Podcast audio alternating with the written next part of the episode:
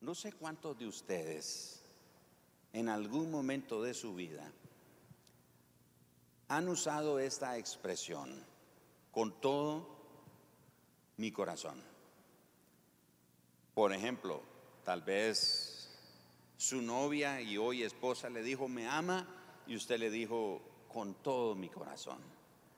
O su hijo le preguntó, o su hija le preguntó si la ama o lo ama, y usted dijo, con todo mi corazón. O en algún momento usted le ha dicho a Dios también que lo ama a Él con todo su corazón. Bueno, quiero decirle que usted no es el único que ha dicho eso. Porque en mi caminar con Dios ha habido momentos, ocasiones en las que me he propuesto agradar a Dios con todo mi corazón. Me lo he propuesto de manera firme, agradar a Dios con todo mi corazón. Me he propuesto servirle, obedecerle, amarlo con todo mi corazón. Sin embargo, debo de admitir delante de ustedes que si por algún tiempo he logrado amar, obedecer, seguir, agradar a Dios con todo mi corazón, ha sido gracias a Él. No es que yo me lo propongo y como me lo propongo, entonces lo consigo. Porque aunque me he propuesto agradar, servir, amar, obedecer a Dios con todo mi corazón, no es algo que se me da por naturaleza. No es algo que se me da naturalmente. No es algo que se me da así como se dice espontáneamente. Ahora algunos de ustedes deben estar sorprendidos con lo que estoy diciendo. No es algo que he logrado cumplir fielmente. En pocas palabras. A la resolución de mi vida de querer agradar a Dios con todo mi corazón, de servirle con todo mi corazón, de obedecerle con todo mi corazón, he llegado a la conclusión de que no he logrado cumplir fielmente esa resolución en mi vida. ¿Por qué? Bueno, porque he fallado en cumplirla. Y si usted es como yo, seguramente le ha sucedido lo mismo. Le ha fallado al Señor. Le ha fallado a Dios en cumplir la resolución de amarlo, de servirle. Por ejemplo, he oído de personas que el Señor los sana milagrosamente de una enfermedad terrible y los he escuchado decir, Señor, te voy a servir fielmente. Y después de eso como que los corrieron de la iglesia. No se vuelven a aparecer. O gente que ha estado sin trabajo y está orando por un trabajo y el Señor lo bendice con un trabajo. El trabajo en vez de ser una bendición resultó una maldición en el sentido de que lo apartó de Dios. No tiene tiempo ahora para Dios. No puedo ir. No puedo asistir, no puedo apoyar las actividades de la iglesia, no puedo ir a mi grupo porque tengo trabajo. Ah, pero si en algún momento dijimos que íbamos a amar a Dios, que le íbamos a servir, que le íbamos a dar todo. Hay otros que cuando compramos un carro y decimos, este Señor, las llaves de este carro son tuyos, con todo mi corazón te lo doy. Y cuando te piden ayuda para la obra de Dios, ¿Qué pasó? O el que compra una casa y dice, esta casa la consagro para Dios y aquí vamos a, servir a Dios y tu grupo te pide, ¿podemos ir a tu casa? No. ¿Qué pasó? Así que si usted es como yo, se identificará con esto que estoy diciendo, porque a mí me ha pasado.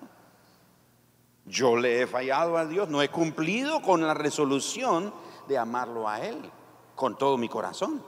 Porque amar a Dios, servir a Dios, obedecer a Dios, agradar a Dios con todo el corazón quiere decir que lo voy a hacer a tiempo y fuera de tiempo sean buenas o malas las circunstancias. ¿Me estoy explicando, hermanos?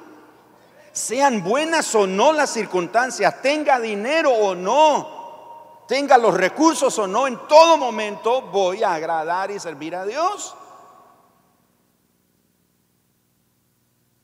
Y aunque dije que si he logrado en algún momento agradar a Dios, servir a Dios con todo mi corazón, ha sido gracias a Él, no por mi esfuerzo. No estoy proponiendo aquí entonces una excusa inocente de decir, ah, de todos modos, entonces Dios me entiende y Dios sabe que yo no puedo lograrlo. No, no estoy proponiendo eso para que lo abracemos o pensemos de que, bueno, entonces Dios sabe que soy así. Dios sabe que no puedo ser consistente con mi promesa. Pero ¿qué nos impide cumplir consistentemente nuestra resolución? Si yo le pidiera esta mañana, ¿cuántos o levanten la mano y no la levanten? No la levanten. Repito, no la levanten. Pero si yo dijera hoy, preguntara hoy, levanten o dijera, levanten la mano todos los que le han prometido amar al Señor con todo su corazón, ¿cuántas manos se levantarían? Repito, no la levante. Porque esto no es un examen para que todos vean que usted ha, dicho en algún momento que ama a Dios y va a servir a Dios con todo su corazón. Es un examen para usted, para su vida.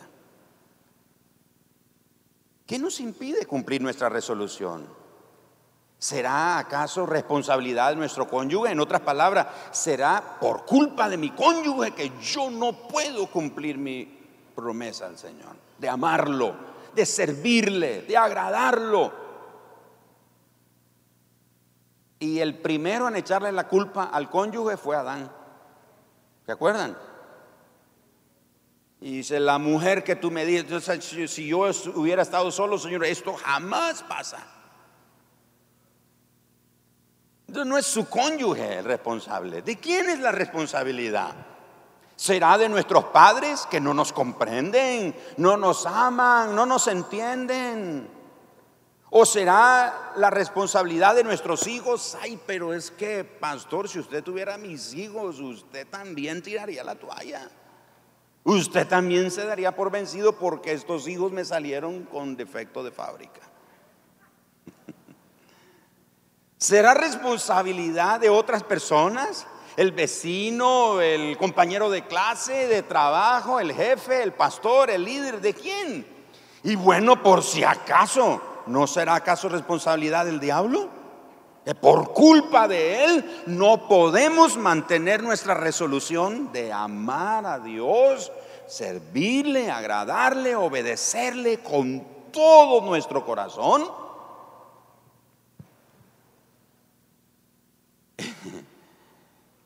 Les tengo que decir que estas preguntas que les estoy haciendo a ustedes me las, tuve que hacer yo también. Y usted diría, pastor, tírenos la piedra, entonces, ¿cuál es la respuesta? Ok, he descubierto que la responsabilidad es de nuestro propio corazón. ¿Qué? O sea, el corazón que dijo, Señor, yo te voy a amar con todo mi corazón. O sea, como el corazón ama con todo el corazón, o sea, nuestro ser, nosotros. Es la responsabilidad de nuestro propio corazón que no cumplamos nuestra resolución de amar a Dios con todo nuestro corazón. En otras palabras, es responsabilidad de nosotros mismos, no es responsabilidad de otra persona. No, es que en esa iglesia no ayunan, no, es que en esta iglesia no hacen vigilia, en esta iglesia no reprenden, en esta iglesia no hablan palabras proféticas, en este no, no es ese no es problema, esa es su responsabilidad, es mi responsabilidad. Si no amo a Dios con todo el corazón.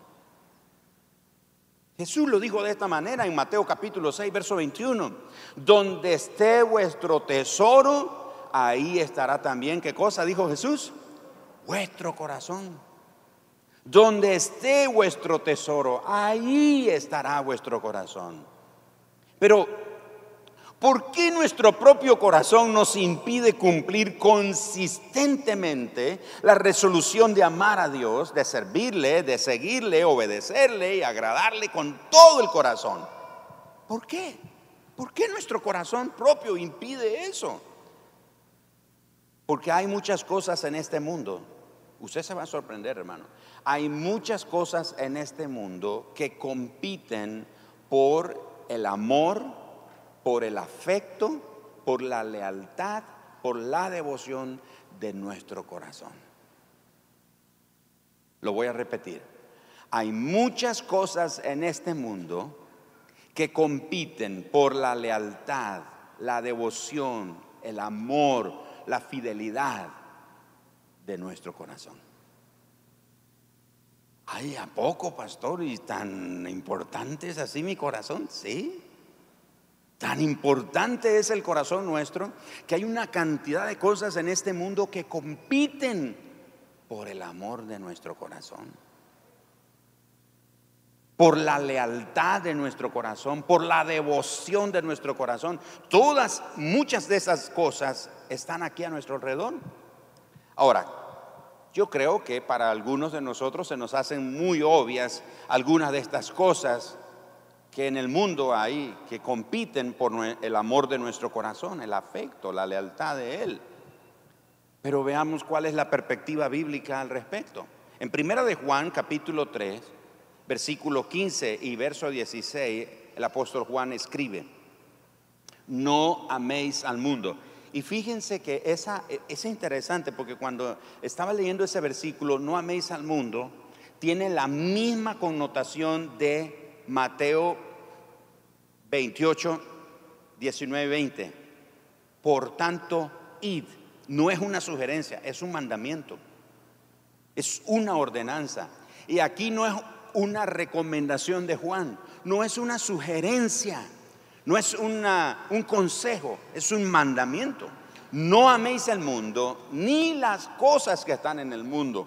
Ahora, a un momento. Entonces, ¿no vamos a amar el mundo? ¿Significa que nos vamos del planeta Tierra y nos vamos a Marte? No. Lo que quiere decir es que tenemos que cuidar nuestro corazón que no se enamore de las cosas de este mundo. Si alguno alma al mundo, y es interesante, me gusta este juego de palabras, porque dice si alguno, no dice que todos. Algunos que sí aman a Dios de todo corazón, pero habemos algunos que estamos dentro de esa palabrita, algunos. Si alguno ama al mundo, el amor del Padre no está en él. Verso 16, porque todo lo que hay en el mundo, los deseos de la carne, los deseos de los ojos y la vanagloria de la vida, no proviene del Padre, sino del mundo. Verso 17, y el mundo pasa y sus deseos, pero el que hace la voluntad de Dios permanece para siempre. Así que desde la perspectiva bíblica, encontramos una lista de cosas que compiten por el amor, la lealtad, la devoción, la fidelidad de nuestro corazón. Ahora, la pregunta es, ¿qué, ¿con qué o con quién compiten estas cosas del mundo por la lealtad, amor, fidelidad y devoción de nuestro corazón? Compiten con Dios. Todas estas cosas están compitiendo con Dios. Primero, todo lo que hay en el mundo. Segundo, los deseos de la carne. Y cuando digo los deseos de la carne, no estoy hablando de un chanchito con yuca. Carne ahí tiene que ver con la naturaleza caída, nuestra naturaleza pecaminosa. A ver, a ver, vamos a hacer así un examen ahorita. ¿Cuándo fue la última vez que usted se enojó y afloró su naturaleza pecaminosa, el deseo de su carne. ¿Cuándo fue la última vez? La última semana. ¿Quién tuvo la última semana? Allá uno, dos, tres. Ok, yo, yo, yo, ayer, yo, ayer, en la ventanilla de migración.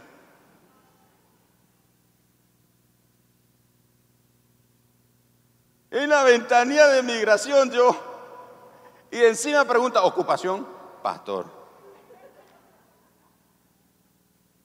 Imagínense ustedes. Los deseos de la carne, hermano, están aquí. O sea, no me diga que usted no tiene deseos de la carne. ¿Cuál es? No el fruto de la carne. Los deseos de la carne, habla, la Biblia habla del fruto del Espíritu y los deseos de la carne lo que produce la carne. ¿Qué cosa? Enojo, ira, maledicencia. ¿Qué es maledicencia? O sea, ser mal hablado, decir malas palabras, ser vulgar de la boca o maldecir. Pues tal vez no vulgar, pero maldecir. Ya ustedes saben lo que he dicho, hay hermanos que dicen, ay, perdón, pastor, se me salió esta mala palabra. Se me zafó. No, no se le zafó, está lleno de eso. ¿Alguien dijo amén por ahí? Porque porque la palabra de Dios dice que de la abundancia del corazón habla la boca. Ahí están los deseos de la carne, borracheras. Dice, no, pastor, ¿cómo va a creer aquí? Ya vemos. No, sí, hay hermanos que en lo secreto ahí no han dejado el alcohol. Bueno, algunos ni en secreto, así públicamente, ¿verdad? Borracheras, orgías, brujería, hechicería, todas esas cosas. Segundo, los deseos de la carne. Tercero, los deseos de los ojos. Vaya usted a un centro comercial y usted se va a dar cuenta cómo los deseos de sus ojos se descontrolan.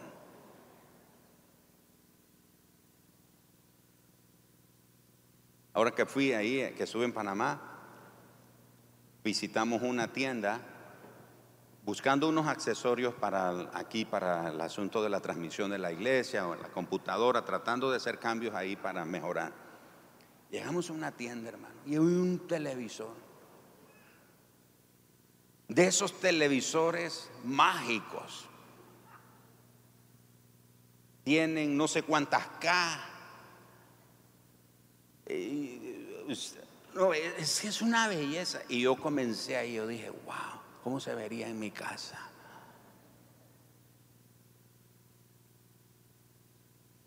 ¿Cuánto vale? Tanto. Uy, no, no tengo para pagarlo. No se preocupe, aquí le ayudamos.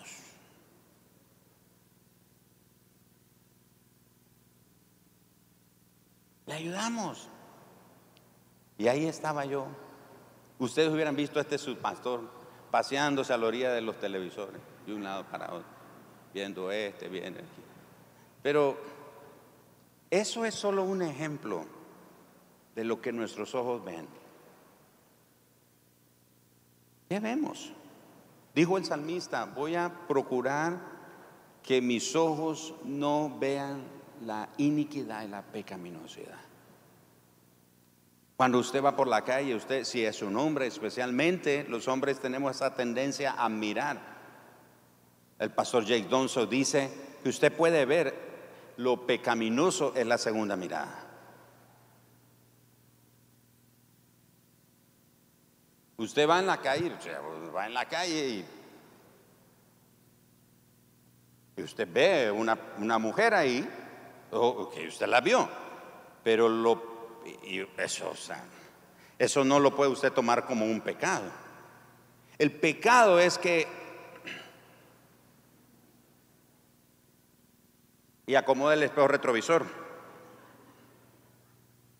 O me, explico. De nuevo, eso es solo un ejemplo.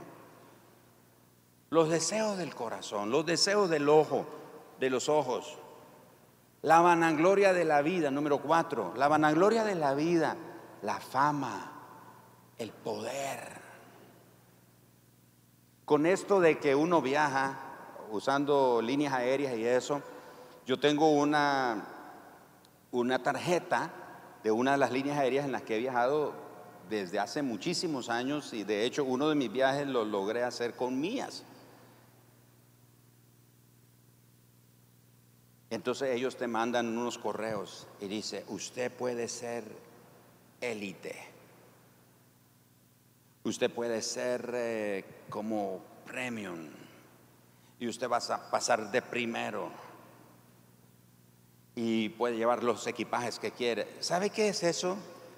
Y ahora, si usted tiene eso, bien, yo no le estoy diciendo que eso es pecaminoso. Lo pecaminoso es la motivación. ¿Ok? Me explico.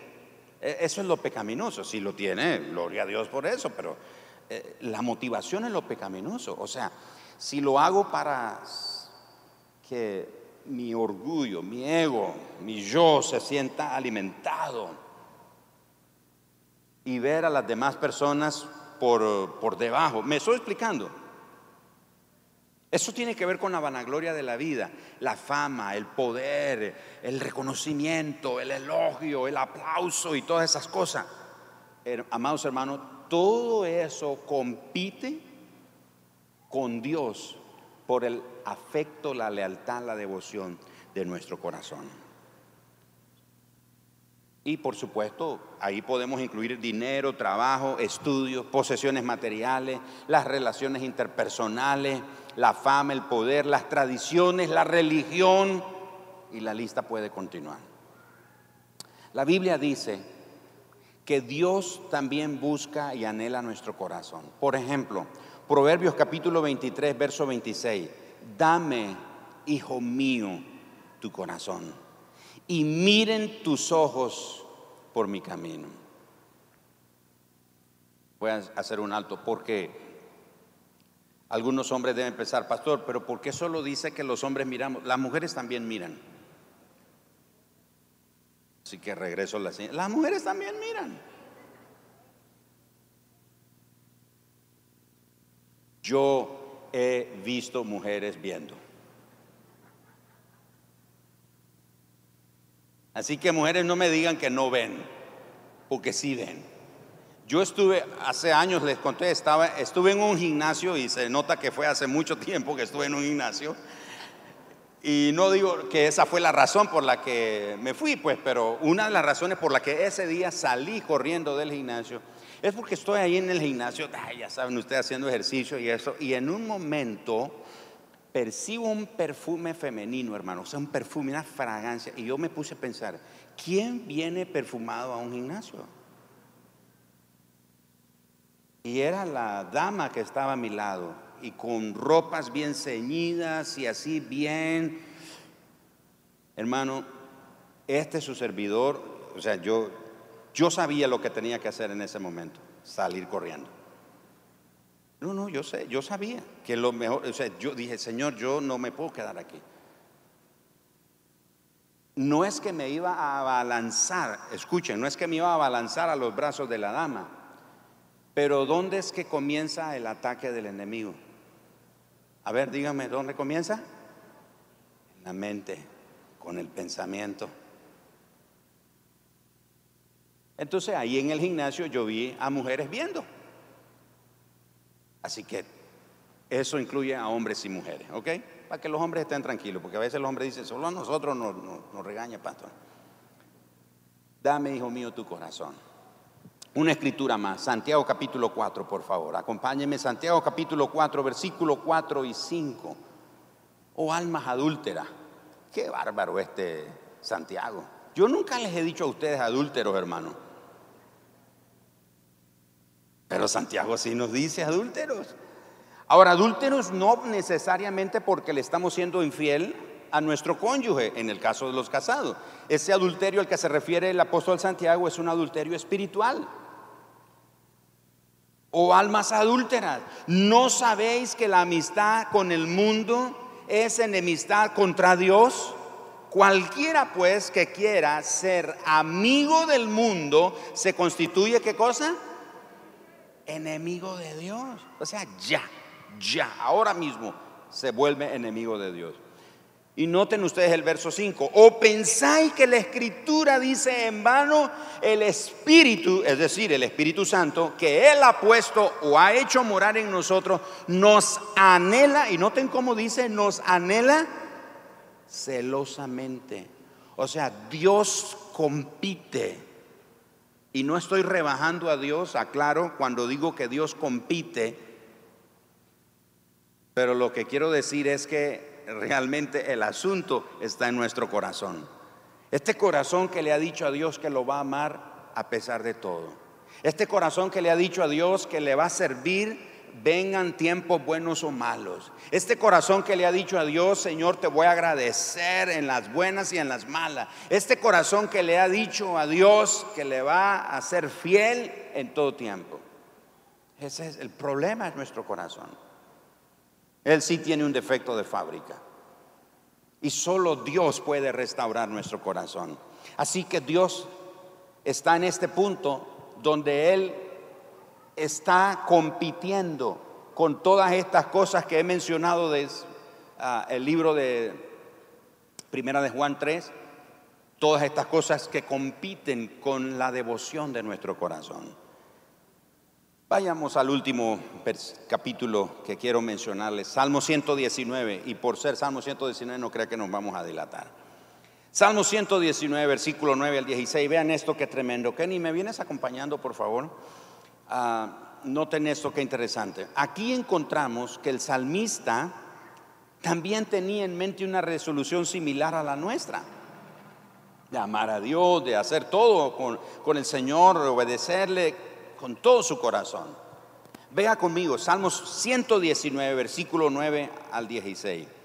¿Con qué limpiará el joven su camino? ¿Te acuerdas cuando nos leían ese versículo, Kenny? O sea, no es que estoy diciendo que él ya no es joven, pues, ¿verdad? Pero nos lo leían en nuestras iglesias. A los jóvenes, en las reuniones de jóvenes, siempre nos decían, ¿con qué limpiará el joven su camino? Con guardar tu palabra. Con todo, ¿qué? Con todo mi corazón, ¿qué cosa? Te he buscado. No me dejes desviarme de tus mandamientos. Clase resolución esta. En mi corazón he guardado tus dichos para no pecar contra ti. Wow. Bendito tú, oh Jehová, enséñame tus estatutos. Con mis labios he contado todos los juicios de tu boca. Me he gozado en el camino de tus testimonios, más que de toda riqueza. Y me encanta cómo resume el salmista la resolución de con todo su corazón. En tus mandamientos meditaré. Consideraré tus caminos. Me regocijaré en tus estatutos no me olvidaré de tus palabras. En tus mandamientos meditaré. ¿Qué significa meditar? La meditación trascendental o la meditación oriental nos invita a dejar la mente en blanco. Desde la perspectiva bíblica, la meditación es llenarnos con la palabra de Dios. Cuando la Biblia nos invita a meditar en ella, no es dejarnos la mente en blanco, sino tener un momento de quietud, de tranquilidad y de llenarnos de Dios. Así que Él dice, meditaré, en otras palabras, llenaré mi vida con la palabra de Dios. Consideraré tus caminos, en otras palabras, miraré con cuidado. Voy a escudriñar tus, tus caminos, Señor. Me regocijaré, en otras palabras, voy a deleitarme en tu palabra. Va a ser un deleite para mí leer tu palabra, estudiarla, memorizarla. Yo les he contado, creo en, sí, sí, les he contado, conocí una anciana que se llamaba Belia, ella. Ya murió, ya partió con el Señor, pero ella tenía una enfermedad terrible y eran unos dolores increíbles. Tuve la oportunidad de verla partir su alma, su espíritu con el Señor cuando ella exhaló. Pero yo me acuerdo de esta anciana, era una anciana. Cada vez que le venían esos dolores, era increíble. Comenzaba a recitar versículos de la Biblia de memoria. Venían los dolores y ella, con el que estaba, algunas veces yo tuve la oportunidad de tener su mano y en esos momentos le venían los dolores y apretaba la mano de quien ella tenía, le sostenía la mano y apretaba la mano de uno y ella como una, como un fusil, hermano Orlando, sin seguro. ¿Cómo le llaman? No es tiro a tiro, sino en ráfaga. Aquella declaración de la palabra de Dios y, y comenzaba ella a declarar versículos de memoria y a medida que los declaraba, el dolor se apaciguaba. El salmista dice, me voy a deleitar en tu palabra. Memorícese por lo menos un versículo en la semana. Si no puede uno diario, uno en la semana. Son cuatro versículos en el mes y esos cuatro versículos en el mes le aseguro le van a cambiar la vida. Le van a cambiar el lenguaje, le van a cambiar la mentalidad, le van a cambiar la perspectiva de la vida. ¿Sabe por qué? Porque la palabra de Dios es espíritu y es vida. La palabra de Dios es viva y eficaz. Y luego dice, no me olvidaré de tus palabras. En otras, palabras quiere decir, lo voy a tener siempre presente, Señor. Siempre voy a tener presente tus palabras. El salmista descubrió que la clave para que el corazón se mantenga enfocado en Dios, para que el corazón se mantenga leal, amando a Dios, sirviendo a Dios, está en meditar en la palabra de Dios. Está en considerar los caminos del Señor. Está en regocijarse en la palabra de Él.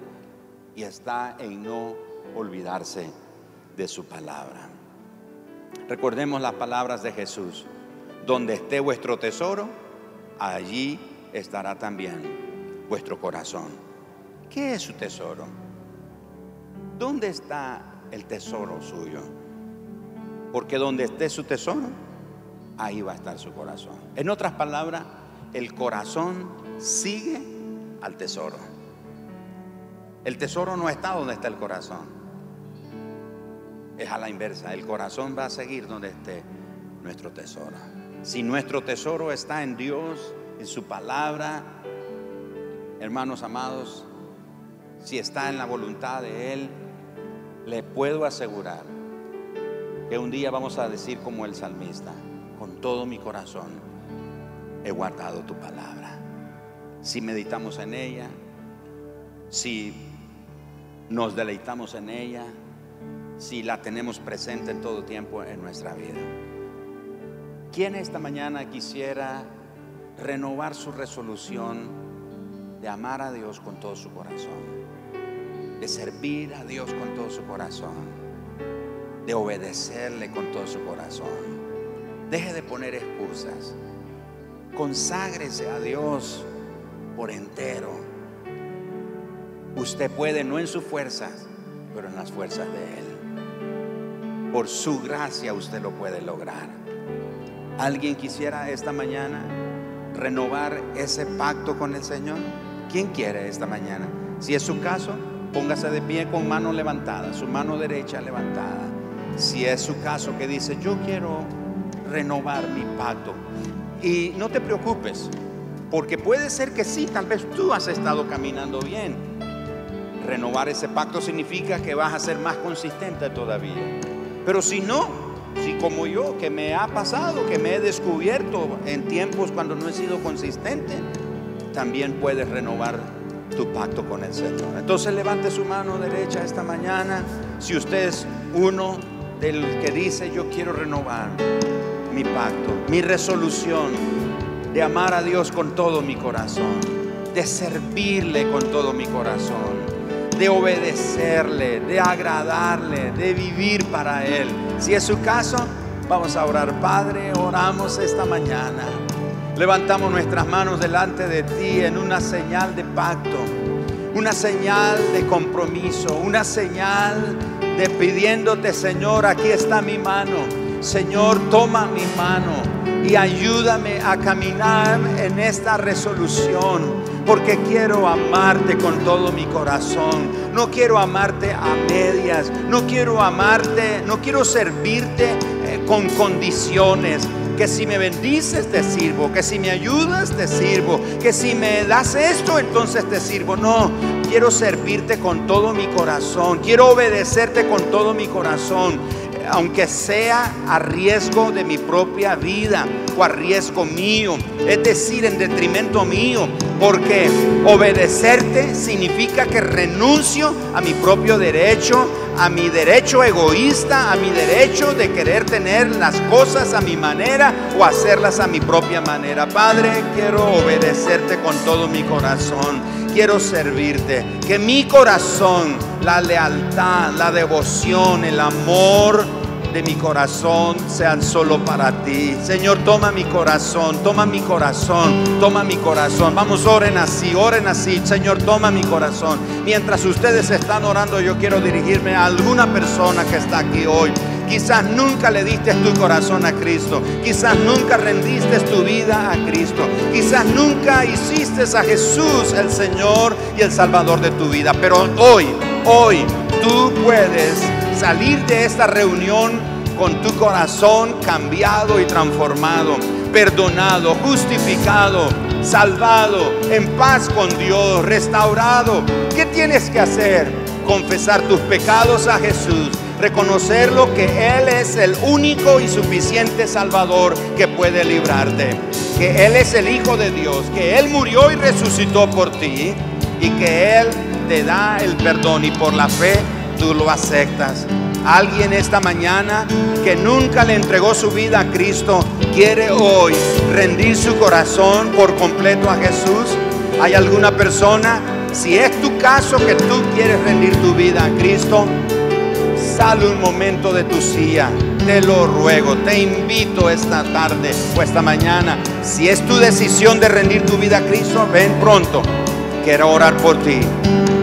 Quiero orar por ti porque hoy es el día que va a cambiar el resto de tu historia. Tu eternidad será cambiada hoy. Tu eternidad será cambiada hoy. Alguien más esta mañana se atreve, se rinde a Jesús, deja de correr de Jesús, deja de escapar de Jesús, deja de huir. Ven corriendo a Jesús, ven corriendo a Jesús esta mañana. Padre, te pedimos esta mañana, Señor, toma nuestro corazón, te lo entregamos a ti, te lo ofrecemos a ti, te lo entregamos, te lo ofrecemos a ti, amado Jesús. Eres nuestro Señor, restáuralo. Perdónanos, Señor, porque hay tantas cosas compitiendo por la lealtad, la devoción, el amor, la fidelidad en nuestro corazón. Pero hoy te entregamos nuestro corazón, Jesús. Jesús, vamos a amarte con todo nuestro corazón. Vamos a servirte con todo nuestro corazón, con todas nuestras fuerzas. Vamos a adorarte, vamos a agradarte. Vamos a vivir para ti, Señor, con todo nuestro corazón.